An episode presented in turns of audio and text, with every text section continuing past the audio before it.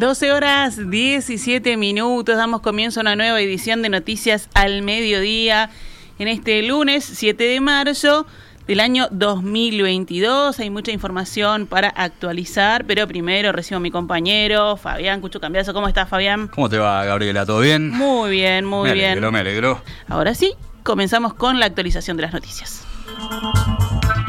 Bueno, te comento que el presidente del Consejo Directivo Central, estamos hablando de Robert Silva, resaltó hoy la buena situación de la infraestructura para lo que, bueno, se está procesando en esta jornada, que es la vuelta Sí. a clases.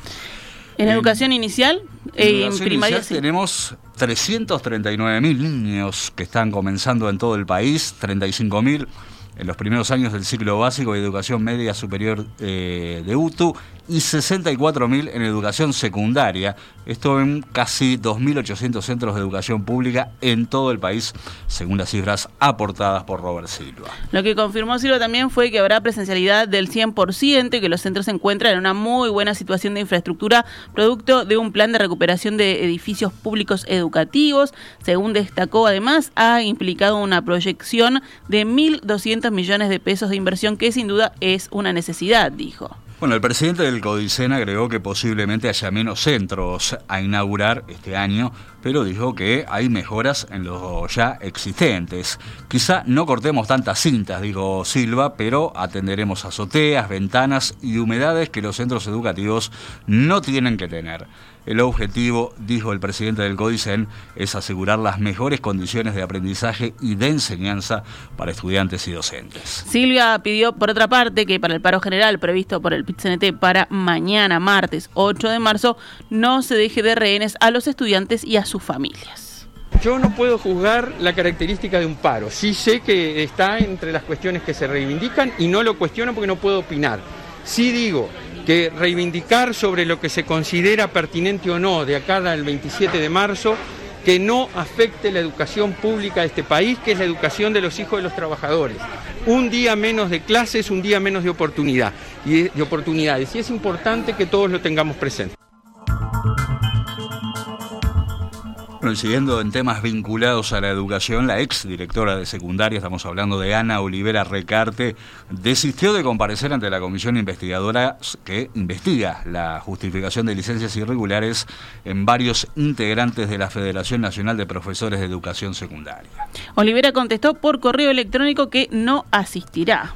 El presidente de la comisión, el nacionalista Alfonso Lerete, informó que los actuales jerarcas eh, van a detallar este lunes sobre las últimas actuaciones que derivaron, recordemos, la semana pasada en un sumario a varios docentes del departamento de San José. La convocatoria será a partir de las 14 y 30 horas de este lunes.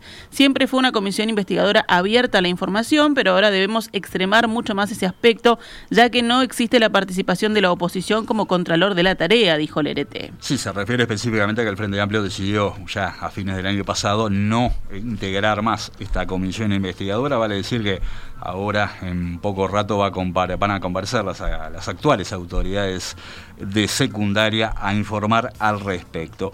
Los que tampoco van a ir son eh, los consejeros Javier Landoni e Isabel Jauregui, ya dijeron que no asistirán a la comisión, tampoco la ex secretaria de la ex presidenta de secundaria, Celsa Puente. Por otra parte, cuatro sindicalistas fueron convocados y dos de ellos desistieron, mientras que los dos restantes contestarían por correo electrónico su postura. Así es. A todo esto, la Institución Nacional de Derechos Humanos va a divulgar hoy, según anunció, un informe sobre eh, donde se indica que desde el año 2020 hubo un incremento en las situaciones de abuso por parte de la policía. En diálogo con Radio Universal, el director de la institución, Wilder Tyler, sostuvo que el fenómeno no responde únicamente a la ley de urgente consideración, sino también al discurso que rodea la propia LUC. Este informe fue elaborado a través del Mecanismo Nacional para la Prevención de la Tortura y sostiene que hay información concreta sobre episodios de procedimientos policiales irregulares. Allí se aconseja investigar más de 80 denuncias relevadas a partir de testimonios aportados por defensores de oficio. El embajador de Rusia en el Uruguay, Andrei Budaev, lamentó la decisión de Antel de suspender las transmisiones del canal Russia Today. Fue a través de un mensaje difundido en redes sociales. El diplomático sostuvo que la decisión le causó sorpresa al ser Uruguay un país que tiene tradiciones democráticas y de respeto a la libertad de expresión. Queda más afectado Rusia, sin duda. Nos da pena perder el auditorio uruguayo pero esta medida se proyecta a los intereses de los mismos uruguayos, que pierden el acceso a una fuente de información alternativa para poder sacar sus propias conclusiones de lo que pasa. Repito, nosotros no imponemos nada a nadie, solo que ofrecemos nuestro punto de vista que pueda ayudar a tener un enfoque más objetivo y balanceado. Bueno, y el embajador ruso advirtió también sobre los posibles efectos que puede tener esta resolución para el Uruguay. Respetando las leyes uruguayos y las decisiones de sus autoridades, no nos queda otra que cumplirlas.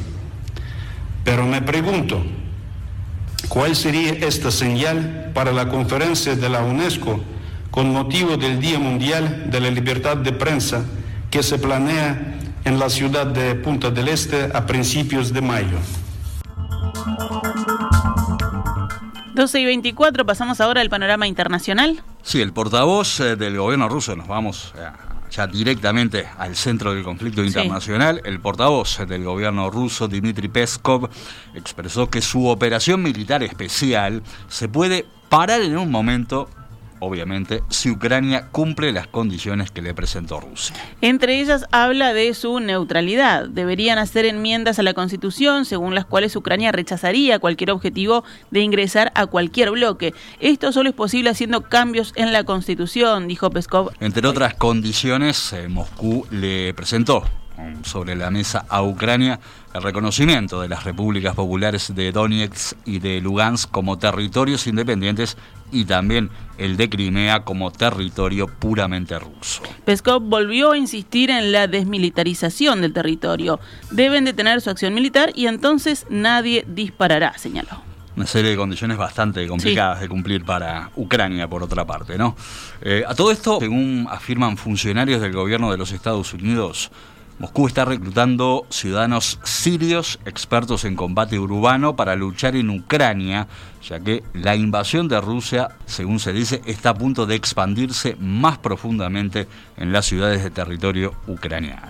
Un informe de Washington indica que Rusia, que ha estado operando dentro de Siria desde 2015, en los últimos días estuvo reclutando combatientes allí con la esperanza de que su experiencia en combate urbano pueda ayudar a tomar Kiev y asestar un golpe devastador al gobierno de Ucrania eh, la medida apunta también a una posible escalada de los combates en Ucrania, dijeron los expertos. No está claro cuántos combatientes han sido identificados, pero algunos ya están en Rusia preparándose para entrar en conflicto, según informaron. Y el alto comisionado de las Naciones Unidas para los Refugiados, ACNUR, contabiliza más de 1.700.000 refugiados que ya huyeron de la guerra en Ucrania. Esto de un aumento significativo, 200.000 en un solo día ayer domingo. Las autoridades de la ONU esperan que el flujo aumente, sobre todo en caso de apertura de corredores humanitarios que permitan a los civiles salir de las grandes ciudades. El domingo, el alto comisionado para los refugiados, Filippo Grandi, tuiteó algo eh, devastador, ¿no? Esta es la crisis de refugiados de más rápido crecimiento en Europa desde la Segunda Guerra Mundial. Polonia es el país que ha acogido un mayor número de refugiados, la mayoría de ellos mujeres y niños, puesto que los hombres en edad de combatir no pueden abandonar el país. En total fueron 1.027.603, según el balance de ACNUR, es decir, 59,2% de la cifra total. Volvemos, si te parece, al panorama nacional porque el ministro de Defensa, Javier García, sancionó con cinco días de arresto a rigor al jefe del Estado Mayor de la Defensa, Gustavo Fajardo. La ley orgánica de las Fuerzas Armadas determina una serie de prohibiciones a los militares, entre las que se encuentra el uso de personal a su cargo o los bienes de la administración para su beneficio propio o de terceros. Sí, esto lo informó el diario El País días atrás, también lo consignaron varios medios. Fajardo utilizó un camión del batallón de ingenieros número 4 para hacer una mudanza desde la casa de su esposa en Piriápolis a un depósito en Aiguá. También ordenó a soldados de esa división que trabajaran en este traslado. La sanción responde al incumplimiento del estatuto militar antes mencionado. Por ley, el arresto a rigor obliga a Fajardo a permanecer en la unidad o área militar dispuesta por el secretario de Estado, que en este caso será una dependencia de sanidad militar. El, sábado pasado, el Ministerio de Defensa había informado vía Twitter que el general había solicitado el pase de retiro voluntario por motivos personales. En diálogo con Telemundo al día siguiente, eh, sin embargo, Fajardo, el hasta ahora jefe del ESMADE, aseguró que tenía falta de entendimiento con el ministro García. Se nos viene el referéndum el próximo 27 de marzo. Ya hubo varias actividades. Hubo dos actividades paralelas ayer domingo aquí en Montevideo. La Comisión por el Sí eh, comunicó un cambio de fecha y lugar de acto masivo que ya no va a ser el próximo sábado, como estaba previsto, sino el siguiente, y esto en el velódromo municipal. El comunicado de la comisión explicó que debido a los pronósticos de lluvia para la mitad de esta semana, en atención a los plazos mínimos para el armado de las estructuras y el evento previsto para el 12 de marzo en la tribuna olímpica del Estadio Centenario, se va a trasladar para el 19 de este mismo mes, pero como decía Fabián, en el velódromo. Las entradas adquiridas mantienen total validez y continúan a la venta en Red Tickets y en locales de Red Pagos en forma presencial. Así es. Bueno, el presidente Luis Lacalle Pou eh, confirmó este fin de semana que será él, en persona, el que hable en nombre de la campaña por el no en una de las dos cadenas nacionales habilitadas antes del referéndum del 27 de marzo. En rueda de prensa en Cerro Largo, el presidente dijo que se siente en la obligación de defender el proyecto de ley. Me siento en la obligación porque es un proyecto de ley que yo vine acá a Cerro Largo, vine a todos lados a, defender un programa de gobierno, lo incluimos en el programa de gobierno, y se votó, es parte del compromiso para el país y además, insisto, lo pregunté el otro día en Durán, no lo he preguntado en Artigas, en todos lados, que alguien venga acá en Melo o en Cerro Largo y me diga, mira, la LUC me perjudicó. La verdad que me perjudicó. En un año y diez meses de vigencia de la ley, no he encontrado a nadie que me haya dicho, me perjudicó la LUC. La decisión de la calle Pou de eh, salir al ruedo y encabezar la cadena de televisión ya generó múltiples reacciones, por ejemplo, del presidente del Frente Amplio, Fernando Pereira, que sostuvo que la decisión de la calle Pou de hablar en cadena nacional está en el límite de la Constitución. Que esté utilizando un instrumento vetusto e inútil, como se planteó el primero de mayo y el 20 de mayo del primer año de su gobierno, parece ser una reflexión autocrítica de un instrumento que sigue siendo de gran utilidad. El gobierno tiene la obligación, tenía la obligación de informarle a la gente sobre el contenido de la ley y decidió decir que era popular y justa sin que nadie la conociera y que se defendía sola. Hoy vemos a todos los ministros girando por todo el país porque la ley no se sustenta. No solo no se defiende sola, es difícil defenderla con todo el aparato de gobierno. Desde mi punto de vista, el presidente está en el límite al utilizar la cadena él, pero allá el presidente. Bueno, Pereira sostuvo que no va a ser el, el, que hable en representación de la campaña por el sí en la cadena nacional que en breve eh, deberá estar siendo definida por el Poder Ejecutivo.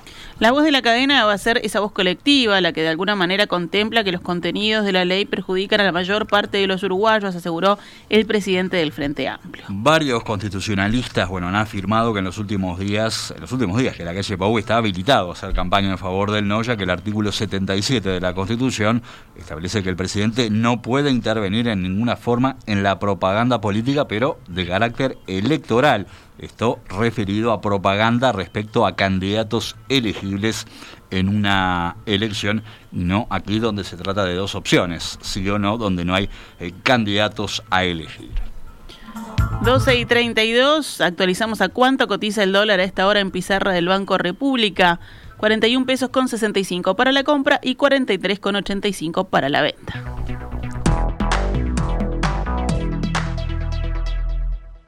Esta es Radio Mundo 1170 AM. ¡Viva la radio!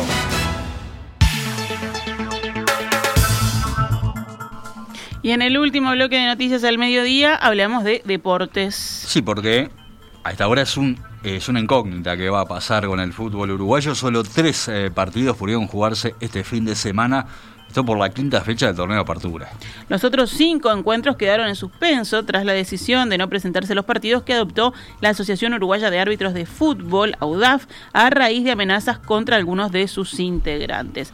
Pero de los que sí se jugaron, ¿cuáles fueron los resultados? Bueno, Peñarol venció a Danubio 1 a 0, River Plate y Cerro Largo empataron 1 a 1 y Deportivo Maldonado venció a Liverpool 1 a 0. Sí, decíamos que todavía no se sabe cuándo va a continuar el campeonato uruguayo. Una reunión se, una reunión se realizó ayer domingo entre las autoridades de la AUF, la mesa de primera y la gremial de árbitros. Luego del encuentro, bueno, el vocero de la gremial, Héctor Vergalo, dijo que no hay fecha de vuelta se recibieron, se trasladaron planteos y se va a charlar con la gremial a la interna para luego volver a reunir eh, a todas las partes. El presidente de la AUF, Ignacio Alonso, afirmó tras la reunión que primero será el turno de reunirse con las demás autoridades. Pero no todo es fútbol, también tenemos básquetbol y tres partidos habrá hoy por la liga que lidera Goes. Así es, así es. Aguada, Hebraica, Maccabi eh, van a jugar 21 a 15 en cancha de Aguada, Defensor Sporting Nacional lo harán a la misma hora en el gimnasio de Welcome, mientras que en Malvin y Urunday Universitario van a jugar a partir de las 21 a 15 en el gimnasio de Malvin.